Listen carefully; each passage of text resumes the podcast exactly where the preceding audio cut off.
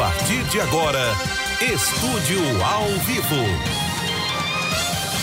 Tudo bem, boa noite, 18 horas 6 minutos, boa noite Cuiabá, boa noite Vazia Grande, boa noite Mato Grosso, você meu amigo, minha amiga que sempre nos acompanha, sempre nos ouve, é sempre um prazer, um privilégio estar aqui com você em mais uma noite no nosso estúdio ao vivo, você que nos assiste agora às 18 horas, você que nos assiste às 23 horas, na nossa reapresentação, aliás, muita audiência também na reapresentação aqui do programa no final da noite. É, as pessoas, inclusive, gostam de mandar mensagem nesse horário dizendo que estão acompanhando o programa. abraço aos amigos de Alto Garças. Neste sábado, inauguração da TV lá em Alto Garças. Amanhã, inauguração da TV em Barra do Garças. Estarei lá presente, junto com o Daniel, levando o nosso abraço a toda a nossa equipe lá de, de Barra do Garças a Rede Araras de televisão e de comunicação, é, que vai cobrir o sinal da TV Cidade Verde em toda a região do Vale do Araguaia. E para nós é uma honra poder estar presente amanhã, se Deus permitir, na, no final da noite, na cerimônia de inauguração da, da filiada da TV Cidade Verde lá na cidade de Barra do Garças, que já está no ar e estreia no próximo dia 20 a sua programação local com um jornal na hora do almoço, um jornal que antecede aqui no nosso horário. Lembrando que em Barra do Garças é horário de Brasília, então em Barra do Garças, 19 horas e 9 minutos. Né? Em Porto Velho, é, o horário é nosso aqui, é horário de Brasília. Você que está assistindo, é horário daqui, né? Então é a nossa primeira afiliada com o horário de Brasília. Ficamos chique novamente, né, Onofre? Oh. A primeira, é, é, toda vez que você em Barra do Garças olhar o horário aqui é uma hora a mais, né? Então, no horário de Brasília, 19 horas e 8 minutos para você que nos acompanha em Barra do Garças e também em Aragaças, já que o sinal da TV de Barra do Garças pega na vizinha, já no estado de Goiás. 18 horas e 9, 8 minutos. Onofre Ribeiro, meu caro, boa noite. Boa noite, Igor. Boa noite quem nos ouve e assiste. Boa noite, pessoal da Titânia Telecom. E eu quero mandar um boa noite. É, eu cheguei aqui em cima da hora, ali na, na Carmindo de Campos, em frente ao Nono Beck, teve um acidente de moto e estava lá o pessoal do SAMU. E eu tenho reparado, há anos isso já, esse pessoal pega uma barra, viu, Igor? Pega mesmo. Eles merecem um carinho muito especial e um abraço muito mesmo forte, porque eles pegam tudo quanto é tipo de acidente, pessoas que sofrem, é, adoecem em casa, coisa muito grave, tipo infarto, derrame, eles vão buscar e pega cada barra, gente muito ferida. É, eles fazem um trabalho fantástico, de muito respeito. Ganham pouco, mas eles são pessoas extraordinárias, mereciam uma, uma, uma homenagem maior da sociedade e de quem contrata, quem também quem os contrata que paga muito mal e contrata mal. Parabéns pessoal do SAMU. Obrigado, Onofre, 18 horas e 9 minutos. É... Deixa eu mandar um abraço aqui é... pra, para o meu pai e para minha mãe. Ora, que Recebi. E para Karina, minha irmã. Papai, mamãe, um beijo para vocês, obrigado audiência. Sempre fico muito feliz quando eles estão assistindo aqui então, o programa. Eu acrescento ao seu o meu abraço. um abraço a eles. Eu recebi a foto aqui, não vou colocar no ar, mas a minha irmã já mandou aqui no grupo da família que eles estão assistindo. É, vamos começar aqui com o tema quente.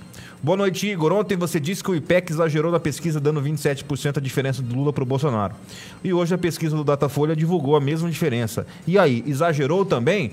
Tenha uma boa noite, parabéns pelo programa. Eu gosto muito dos seus comentários te acho imparcial. Eu não vi a do Datafolha hoje, mas se você está dizendo, eu vou, eu vou acreditar. É.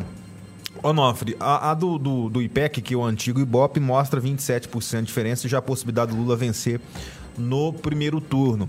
Eu sempre digo que a, a, a, a pesquisa, os institutos têm por mania, sim, mexer nos números um ano antes da eleição, seis anos antes, seis meses antes da eleição e vão corrigindo os números eles, quando vai chegando eles, perto da eleição. Eles só não mexem na última semana. É, alguns até mexem, né? Tem alguns que, que, que vendem, inclusive, isso, né?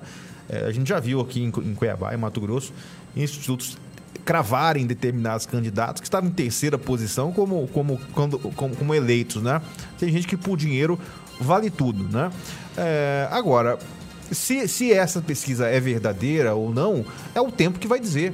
Né? É, se for verdadeira, é preciso respeitar a vontade do eleitor. Eu sempre digo que, na condição de legalista, republicano e democrata, que sou, eu defendo que vença a eleição aquele que tiver mais voto.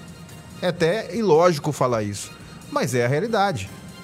E agora, com o, o, o general que foi ministro do, do presidente Bolsonaro, como diretor-geral do Tribunal Superior Eleitoral, não há que se discutir fraude na eleição. Até o próprio presidente da República está dizendo que agora confia na, na justiça eleitoral na urna eletrônica. Aliás, que é uma nova urna eletrônica agora. Então, se esse resultado da pesquisa se confirmar nas urnas, as pessoas gostando ou não têm que respeitar o resultado das urnas. Porque na democracia funciona assim. Não é o que um quer, é o que a maioria quer.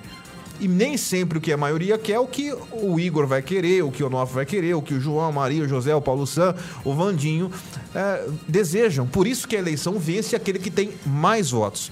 No primeiro turno, 50% mais um. Se isso acontecer com o Lula, parabéns para ele e para aqueles que escolherem ele para ser o presidente da República. Então, é, as pesquisas agora têm, obviamente, o, o, o intuito de gerar polêmica, de gerar uh, uh, o debate eleitoral antecipado, é preciso, obviamente, ler as pesquisas, entender as pesquisas e respeitar, principalmente, não as pesquisas, mas o resultado da eleição. E, antecipo, se o resultado da eleição for esse, o que está dizendo as pesquisas, estão dizendo as pesquisas agora, é, menos de um ano das eleições, é preciso se respeitar, porque nós podemos, sempre temos que ter em mente, não dá para trocar de povo.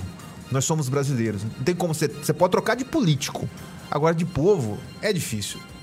Ainda não, não, não, não, acharam um meio disso acontecer. Então, nós temos que respeitar a vontade da maioria das pessoas. Onofre. No país que a gente vive hoje, muito dividido, vem polarizado desde 2009, 2003, ele está muito polarizado.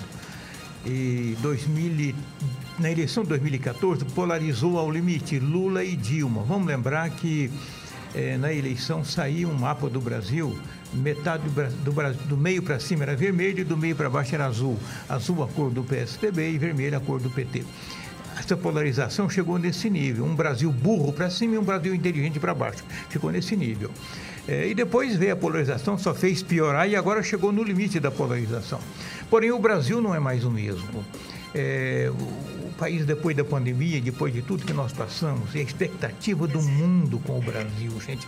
Eu tenho que falar isso a vida inteira. A expectativa do mundo. Sem o Brasil, o mundo não pode tomar decisões duradouras pelo peso e a importância que o Brasil tem. Aqui dentro tem um trabalho de desmonte de imagem, que é puxar para trás. Isso está muito ligado à esquerda, ligado nas universidades públicas, que fazem um trabalho profundamente irresponsável. É, a educação trabalha contra o país, mas o país é muito, é muito poderoso. Essa COP26, que foi o melhor, o evento mais forte no, no mundo, disse muito claramente: sem o Brasil não dá para decidir o mundo do futuro. Esse mundo do futuro, ele não pode desprezar a gente. E se houver risco interno aqui, a pressão desse mundo lá fora sobre o empresariado, sobre a mídia, sobre a população, para que a gente caia no eixo, é muito grande. Então, é, qualquer pesquisa agora, sim, ela tem números. Eu não digo nem que está certo nem que está errado. Pesquisa é pesquisa. Eu quero acreditar que o IPEC não seja tão irresponsável assim.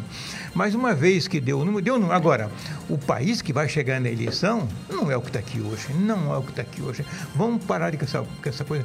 Aí a, a, a, pesquisa tem um papel de, de orientar e, como diz o Igor, de gerar polêmica. E está gerando polêmica. Agora, daí para a urna, falta muito chão.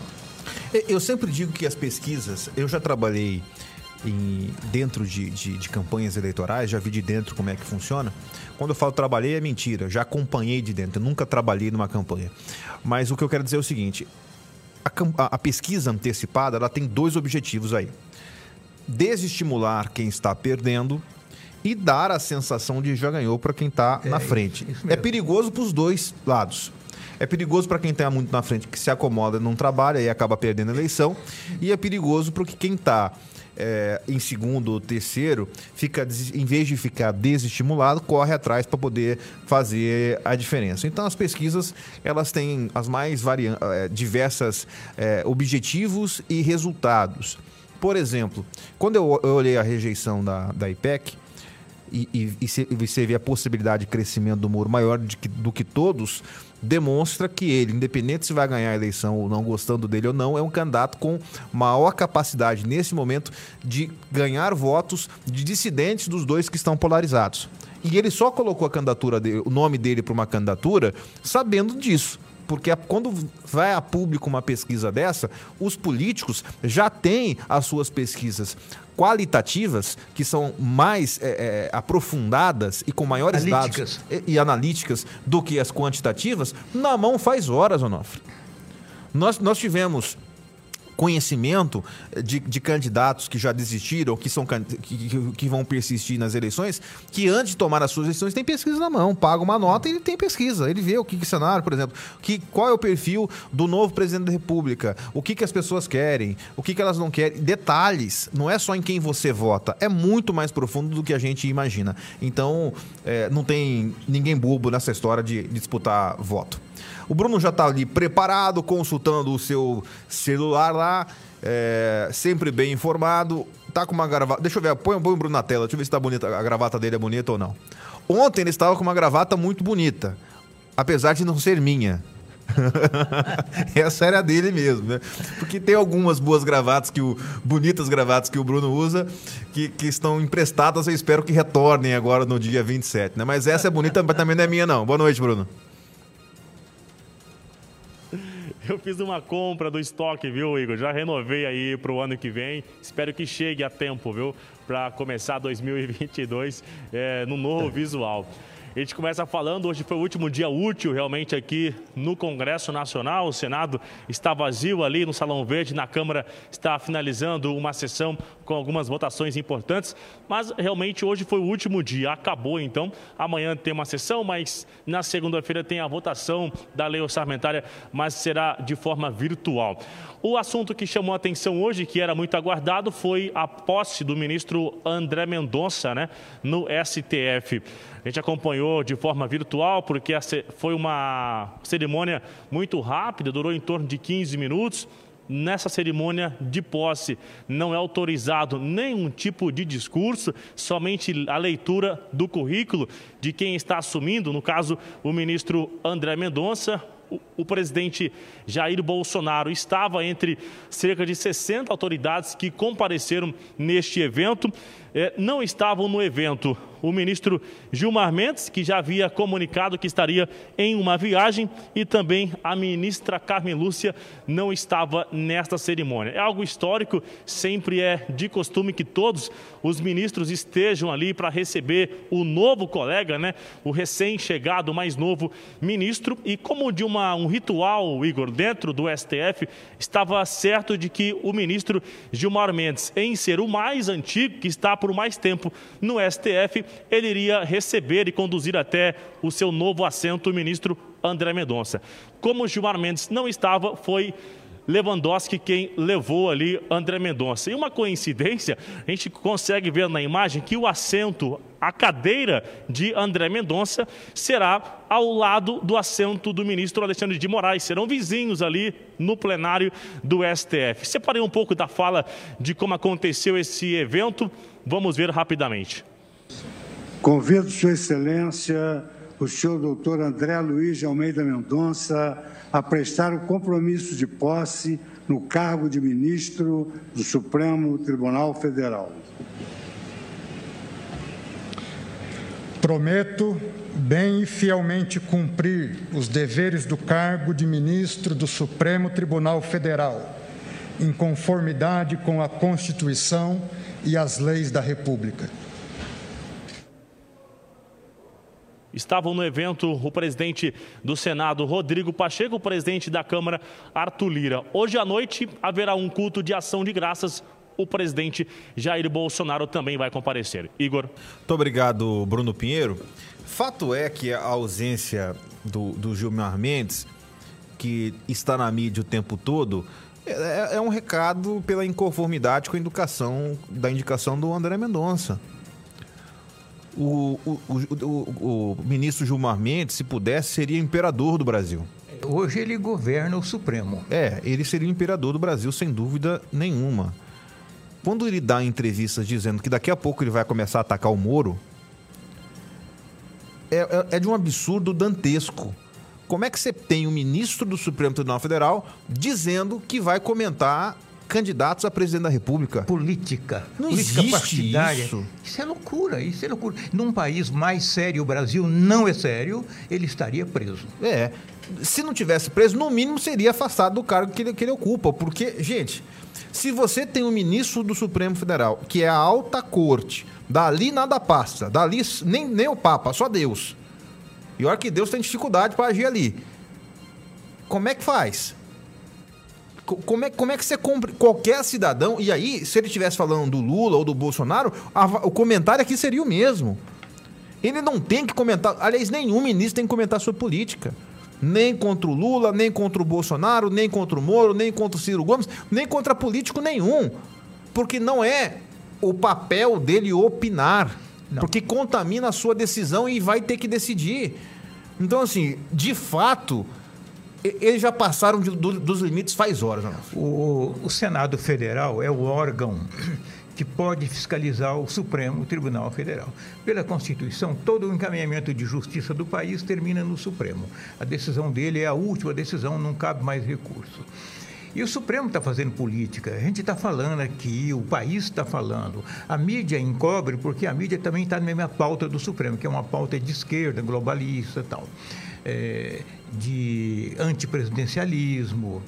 E ele tem um, o Supremo está fazendo uma pauta antinacionalista, é uma pauta antinacionalista, e o Gilmar Mendes é o imperador, como diz você, lá do Supremo. Ele é que manda naquilo ali. Os outros são todos satélites dele. Esse Alexandre de Moraes é um bobalhão, Lewandowski é um bobalhão, a Carmen Lúcia é uma bobalhona.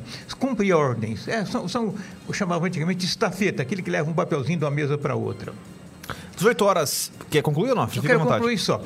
Ele deu um recado político. Não vou porque o Bolsonaro está lá e eu não concordo com esse cara. Quem manda aqui sou eu. Ele disse mais ou menos isso. E eu não estou com vocês.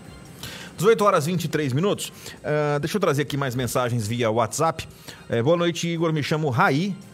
Eh, seja bem-vindo à nossa cidade de Barra do Garças. Estão de parabéns pela programação. Muito obrigado, Raí, pela sua audiência, companhia. E desejo também boas-vindas a Barra do Garças aqui, a nossa rede de afiliadas à TV Cidade Verde. Boa noite, Igor. Boa noite, Onofre. Na minha opinião, o Alckmin vai ser candidato a governador de São Paulo. Lula já está adulando ele para ter o apoio dele lá. Já morei na capital de São Paulo muitos anos e conheço a força do Alckmin. Ele vai mostrar ser maior que o PSDB. Obrigado, parabéns pelo programa. É, Vocês são verdadeiros. O Rodrigo de Rondonópolis. Obrigado, Rodrigo, Rodrigo pela tem- sua Rodrigo tem mensagem. mesmo. Tem essa possibilidade também. Porque no, no- no PSDB de São Paulo, apesar de, de ser o maior nome do PSDB do estado de São Paulo, o Dória perto do Alckmin está longe ainda de, de ter é, a história que o Alckmin tem, mas está muito longe, anos-luz. E o Alckmin foi preterido do PSDB, ele seria o candidato natural, inclusive algumas pesquisas apontavam que ele liderava. Ah, o Dória resolveu mandar no PSDB, é o candidato a presidente, é o pré-candidato a presidente, e escolheu o seu vice para ser o, o Rodrigo, para ser candidato ao governo do estado de São Paulo. É possível que isso aconteça sim, e que em São Paulo o Lula tenha o Alckmin como candidato ao governo, que também pode ser tão útil para o Lula quanto o Alckmin de, de vice-presidente.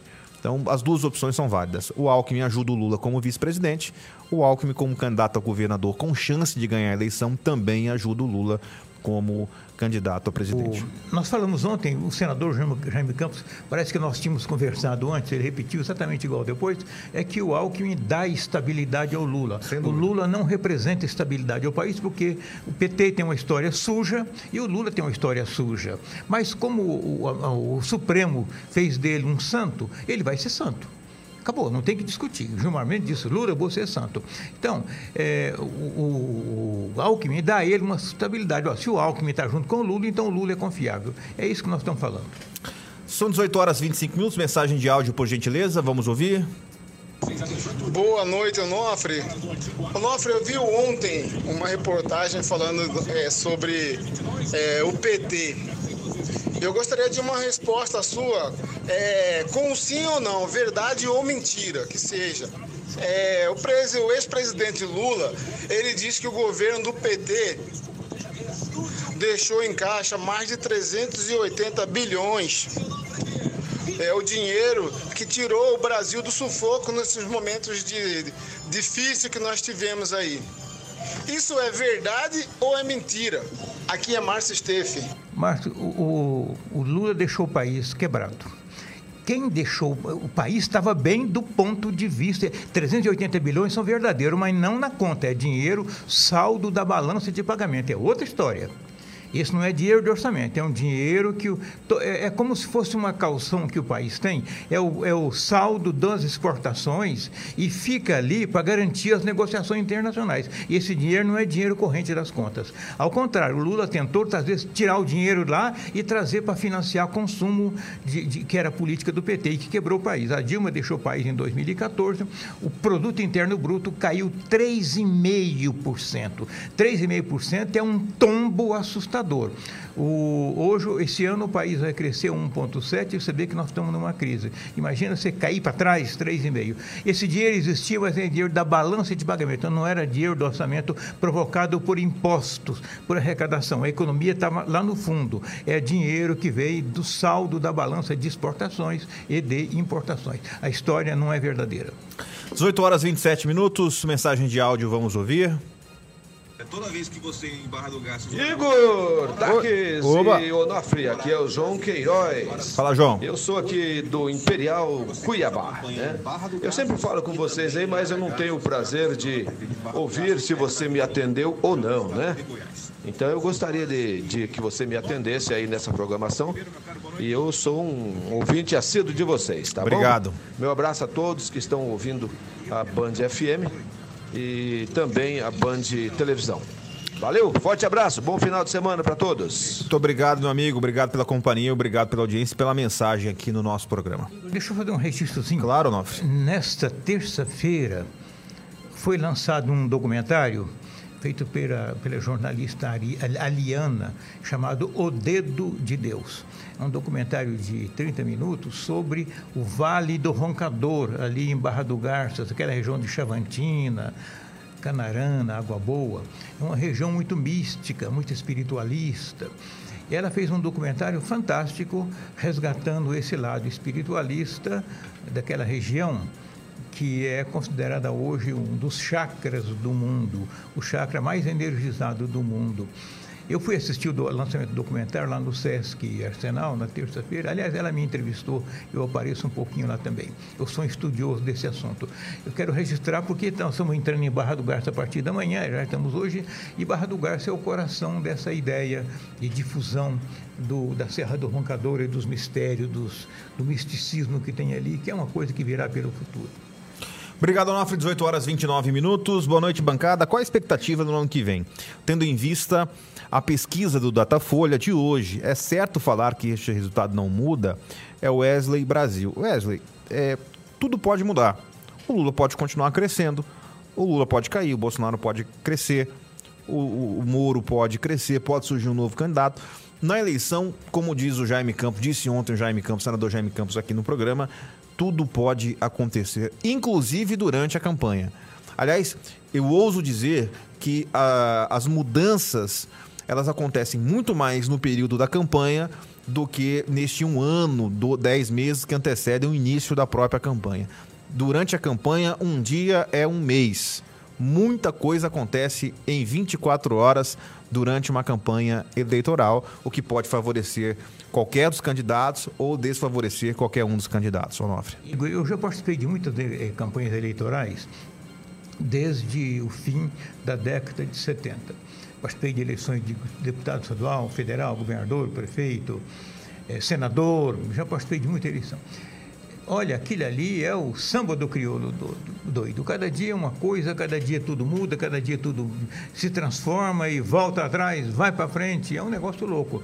Uma eleição não pode ser definida um ano antes. 18 horas 30 minutos. Eu, eu me recordo que tinha algumas campanhas, não, talvez não presidenciais, é, em que o candidato que liderava acabou nem sendo candidato, o candidato que estava em segundo ganhou a eleição, o candidato tava, que nem existia um ano antes ganhava a eleição, outras que o candidato que liderava acabava ganhando mesmo. Então tudo pode acontecer, meu amigo. lembrar, é muito me, tempo. Me perdoe, vou lembrar dois exemplos. Aqui em Mato Grosso, o governador Blairo Marge, 2002, em junho, ele tinha 1%. Dante tinha 73% e Antero, que era candidato do Dante, tinha 78%.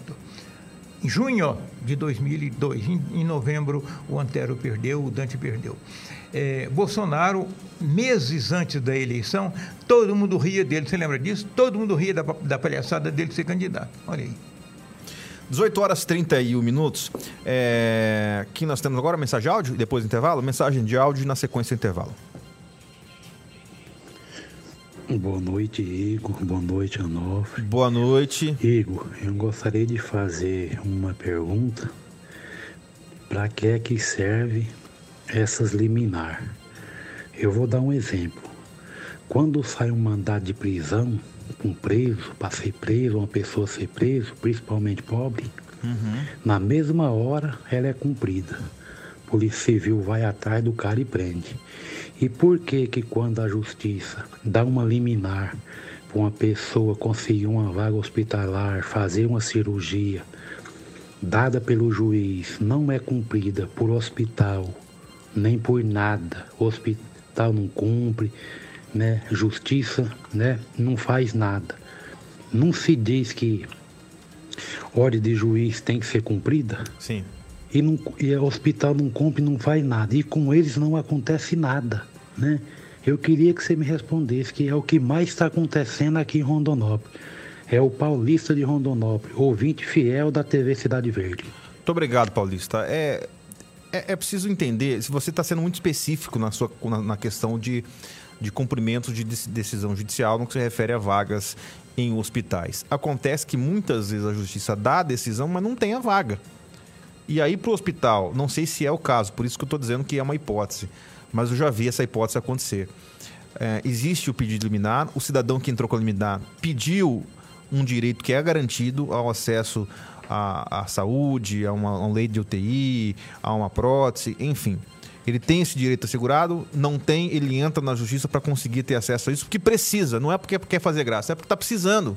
Ninguém pede à justiça um- uma vaga num hospital para fazer graça, pede porque está precisando. Acontece que se o hospital não tem esta vaga, como é que ele vai cumprir a decisão? Vai tirar uma pessoa que está numa vaga para colocar outra? É, aí realmente é, é um assunto muito delicado, muito polêmico e que tem muita, muita, muita, muita coisa por trás desse assunto que não dá para eu falar. O juiz não pode negar o direito da pessoa, não pode negar liminar. Agora, atender o hospital, atende se puder.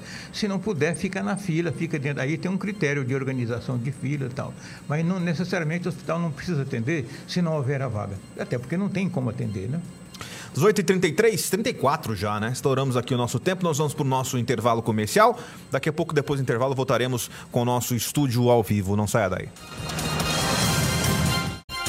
Tudo bem, já estamos de volta aqui com o nosso estúdio ao vivo, 18 horas 40 minutos. Eu mandei um beijo para os meus pais e para minha irmã no início do programa. No início do bloco aqui, eu quero mandar um abraço para, aliás, um beijo para Rafaela, minha filha, beijo, filha, e para Michelle, minha esposa, que também estão assistindo. Então já tá a família o meu comple- também. Família completa, né?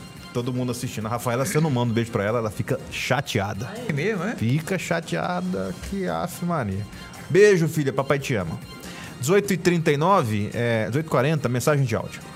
Boa noite, Igor Onofre. Boa noite. É, muitos se falam é, da reserva cambial do Brasil. É, o pessoal falava que o Brasil estava quebrado. Só que com essa pandemia, cerca aí de quase dois anos, é, foi repassado para a população né, o auxílio emergencial, né? Para poder custear pelo menos uma parte dos custos das, das pessoas. Esse dinheiro é retirado da onde? É da reserva cambial ou vem de alguma outra fonte? Eu tenho dúvida nisso. E se o país estava quebrado mesmo, se essa reserva cambial é, foi gerada em que, em que época? Ele é anual ou ele é são vários anos ou tem é uma reserva fixa que fica ali para qualquer emergência? Eu tenho essa dúvida, eu queria saber. É o Marcelo do CPA. Donofre. Marcelo, a reserva cambial é o saldo de exportações e importação. Esse dinheiro não entra no conta corrente do governo. Ele não pode ser usado para pagar salário, para pagar conta. Ele é uma garantia que os países têm. Cada vez que um, que um exportador de soja de Mato Grosso, por exemplo, ele exporta, ele vende em dólar lá fora, ele recebe o dólar entra no Banco Central, converte em real e entrega para ele. Esse, esse, dinheiro que está lá no Banco Central também vale para importação. O cara lá de fora, ele exporta para cá em dólar, o banco, do, o banco, o banco Central converte em real. Então, esse dinheiro é uma reserva, é uma poupança que o país tem e que não se mexe nela para despesas correntes. O Brasil estava quebrado, sim, ele chegou. A reserva cambial estava muito bem em, dois, em 2012 por aí. A reserva cambial estava em 480 bilhões de dólares, que foi aquele primeiro, o começo do semestre do, do, do desse, dessa década. A China comprou soja demais e comprou minério de, de ferro e manganês demais. O Brasil teve um salto. É, a reserva cambial hoje ela está em 353 bilhões. Eu acabei de consultar aqui. É, ela não se mexe, não se mexe. É garantia de comércio internacional. Mas o país estava quebrado, estava. Eu falei agora mesmo, o, o Lula entregou quebrado para Dilma e a Dilma acabou de quebrar o resto. É, e ao ponto que nós chegamos em 2014, foi o último ano dela, nós tivemos uma recessão de 3,5%. É uma recessão muito grande. É, então, o, o, a reserva cambial é saldo de exportações e importações, nela não se mexe para pagar conta. 1843, é, te mandar um abraço aqui para o meu amigo Odenil. Odenil é lá da fazenda de cima, lá na querida Poconé. Um abraço a ele, encontrei com ele no final de semana, no aniversário do senador Júlio Campos e ele me abordou dizendo que gosta muito do programa, que assiste muito do programa, gosta do nosso trabalho. Ele é fazendeiro lá na região e nos assiste e nos ouve. Obrigado, portanto, ao seu Odenil, lá da fazenda de cima de Poconé, que está nos assistindo e gosta muito do nosso programa. Muito obrigado. Mensagem de áudio. É, Onofre, então esse governo que está atual, ele vai deixar algum fundo alguma coisa, tipo o governo passado deixou? Ele vai deixar algum fundo? Que é Márcio. Se for só um pouquinho, não. É um revezamento aí de Márcio e Marcelo. É. Se for reserva cambial, nós temos aqui, eu acabei de consultar, um reserva cambial de 353 bilhões é, é uma, de, de dólares. É dinheiro pra caramba. Agora, o que vai ficar no caixa a gente não sabe, mas a, apesar da pandemia, a arrecadação tá, de impostos está subindo ano a ano. Eu quero acreditar que no ano que vem o governo deixa, o governo do Bolsonaro, ficando ou não, ele vai deixar uma reserva de caixa, que é dinheiro de pagar salário, pagar as contas, etc. Fazer os repasses, né? É, é só é, pagar o repasse dos estados. A gente só vai saber na época. É. A impressão que se tem é que o, o, o governo federal tem dinheiro não tem muito Essa dinheiro. Essa é a sensação, é né? Que a União tá com, os, com o bolso cheio, fala, paga emenda, tá, não, você não vê o governo economizando nas coisas. Deixa né? eu lembrar uma coisa aqui, atendendo ao nosso, ao, ao nosso ouvinte. Quando o Pedro Taques assumiu o governo aqui em 2015, atrasou o repasse da saúde para os municípios do interior. Por quê? Porque não veio de Brasília, não tinha dinheiro lá, estava quebrado. 18 horas 45 minutos. Boa noite, meus amigos Onofre Igor Tax. Igor, realmente as pesquisas estão indicando o Lula bem à frente dos outros candidatos. Mas é o momento, é a opinião do Geraldo Araújo. Geraldo lá do site VG Notícias. Abraço, Geraldo. É, tô aguardando sua visita aqui, viu, Geraldo? Qualquer hora vem tomar um café com a gente aqui. Ele tá dizendo que a pesquisa foi encomendada pela Confederação Nacional dos Transportes, a CNT. Fala, Onofre. A CNT sempre encomenda pesquisas sérias. A, Cláudia Amara, minha querida amiga Cláudia, que acabou de se formar em odontologia numa luta danada, mulher de valor, ela, casada com Joel, mãe do Miguel e mãe da. da ih, escapou o nome, perdoe. É, ela, ela, mandou aqui uma foto, 101.1, está nos assistindo, está nos ouvindo no carro. Letícia, filha Letícia.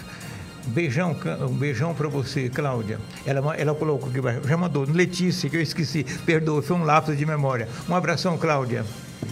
É, mensagem de áudio, 1846. Boa noite, Igor. Boa, Boa noite, noite. Onofre.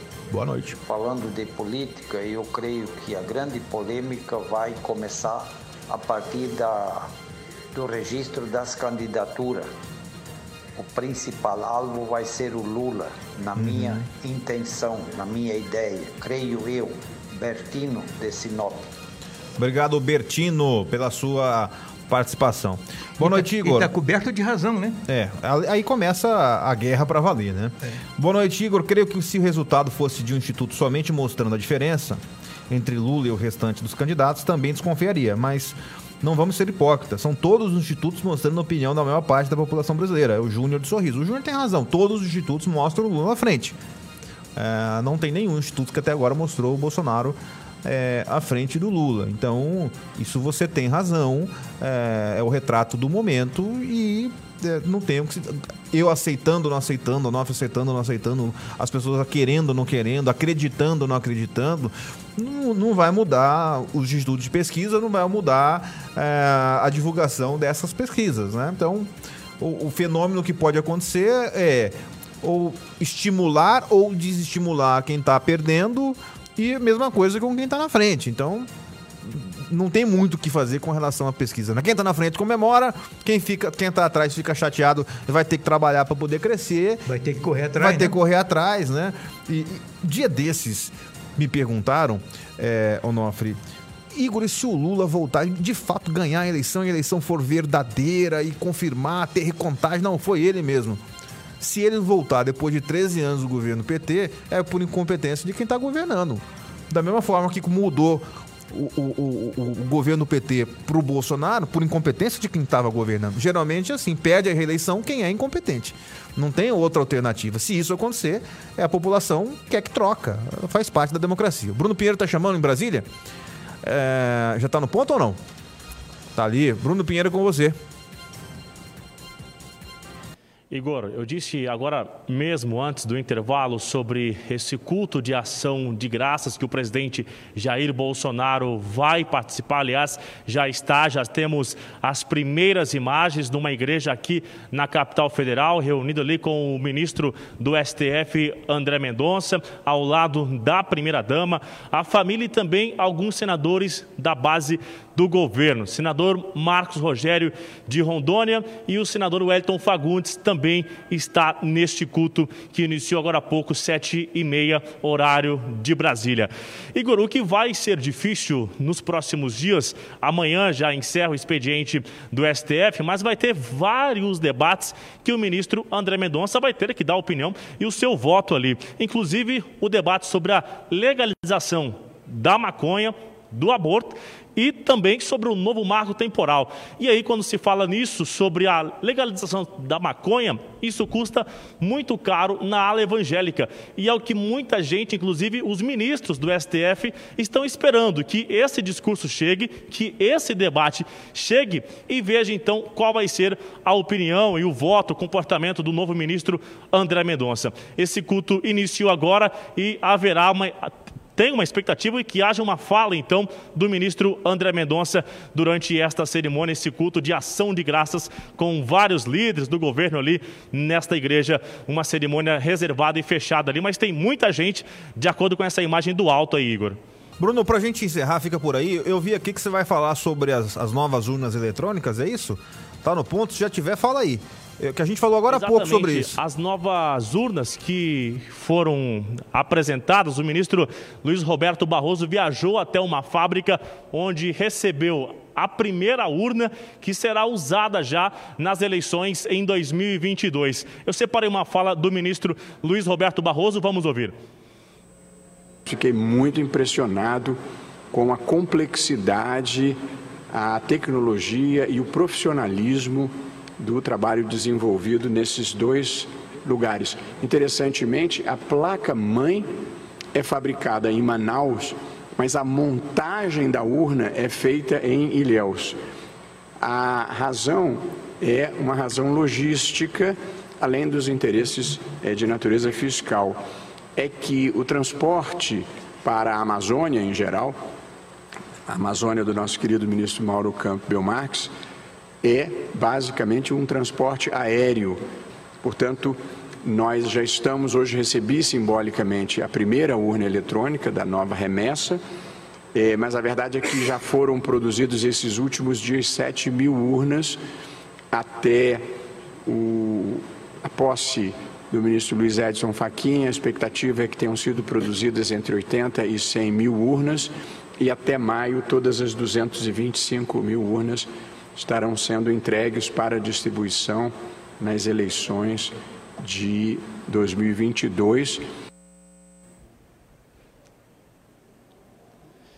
Igor, a gente vê então é, esse ânimo, né? Essa celeridade do ministro Luiz Roberto Barroso em divulgar todo o procedimento, como acontece, evitando ataques. Logo depois daquelas lives do presidente Jair Bolsonaro, que ele também é investigado sobre as fake news em relação às urnas. Então, essas serão as novas urnas do ano que vem, 2022. Igor importante dizer o seguinte: toda cobrança ela traz resultados. A cobrança, certa ou errada, do presidente Bolsonaro com relação à justiça eleitoral, ela surte efeito. E esse efeito chama-se transparência.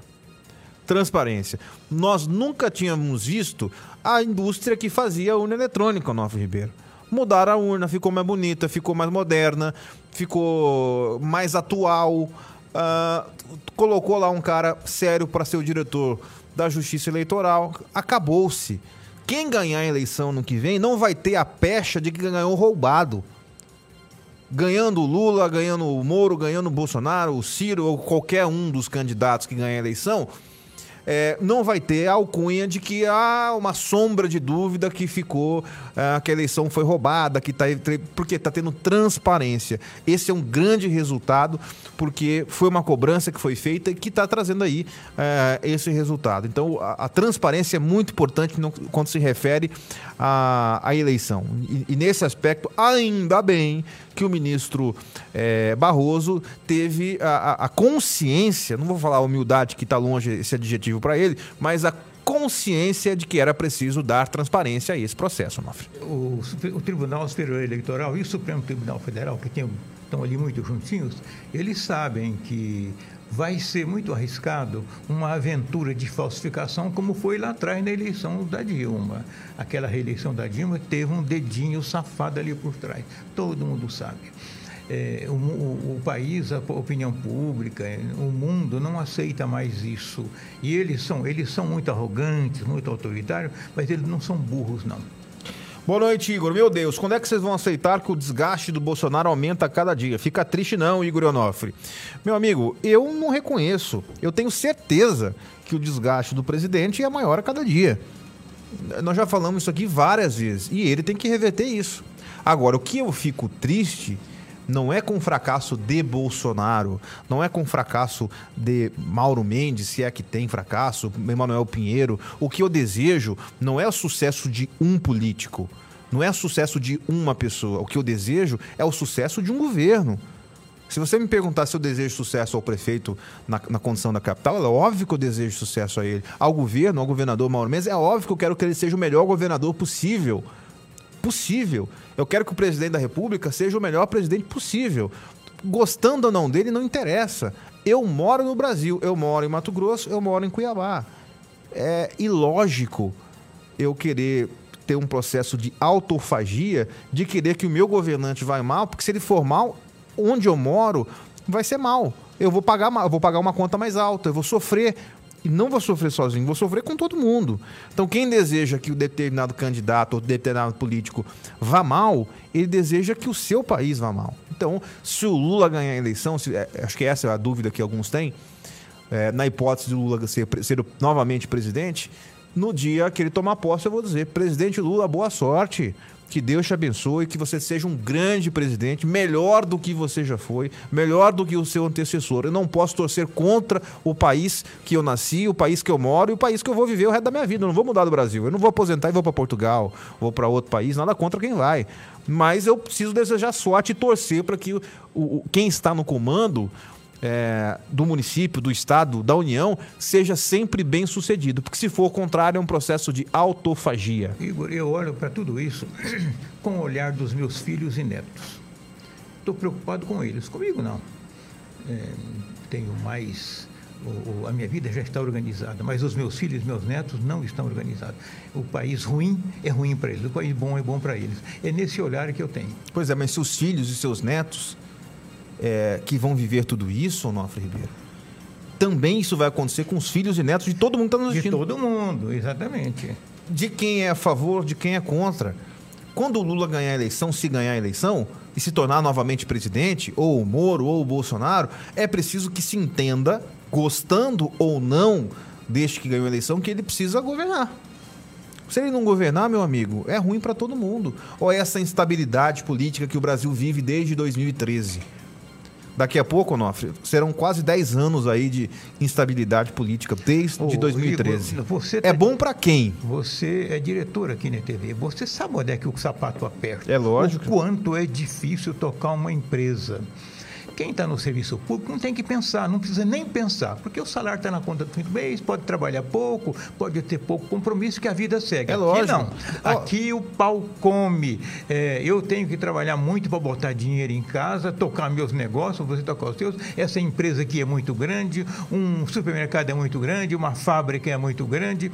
Isso é que gera dinheiro para o país. Se o país está mal, se está mal governado, esse pessoal paga muito caro e atrasa. É, eu que tem acontecido nos últimos 20, 30 anos.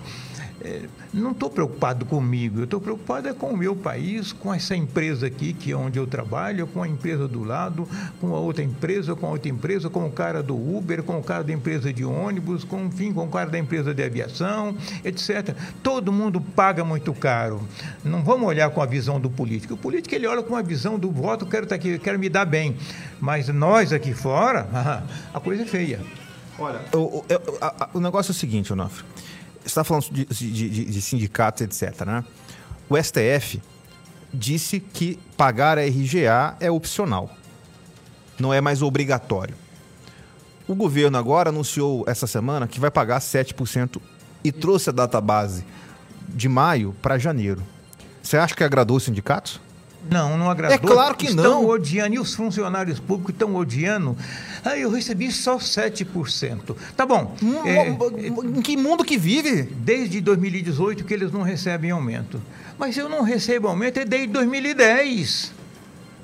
Então, é. eu não tenho direitos, eu não tenho licenças, eu não tenho tudo que eles têm. Não tenho estabilidade, eu tenho que lutar pelo meu dia a dia para ganhar dinheiro. Não, o serviço público é uma bolha de prosperidade que não conhece a realidade. Cara, eu vi, eu vi uma reclamação no Instagram de um deputado, que eu não lembro qual era, mas a lista de coisas. Não, mas tem isso, tem, tem que repasse do Fundeb, tem não sei o quê, tem não sei o quê, tem não sei o quê. Fecha o Estado e deixa só para eles. 100 mil pessoas. Pelo querem, amor de Deus. 100 mil pessoas querem que o Estado funcione em, em torno delas. Ah, é loucura do Onofre? Não. Eu vou repetir uma coisa que eu já disse aqui. No ano de 2018, que foi o último ano do Pedro Táxi como governador, no começo do ano é praxe. O governador vai à Assembleia e faz uma, uma exposição de motivos da gestão do ano anterior. O Pedro Táxi disse lá na Assembleia, está na mídia, procurem no Google, que 98 ponto 56 de tudo que o Estado arrecada, o Estado gasta para dentro, salários, previdência, etc.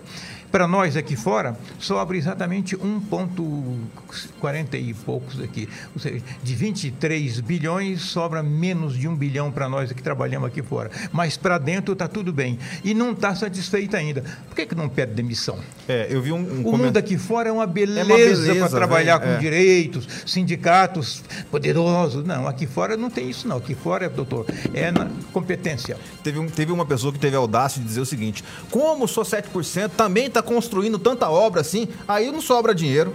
é brincadeira. Então ele se colocou maior do que o, o interesse de quem está aqui fora. Exatamente. Que é a população de 3 milhões e meio. Exatamente. O programa de hoje vai ficando por aqui. Obrigado pela sua companhia, pela sua audiência. Um forte abraço e até segunda-feira.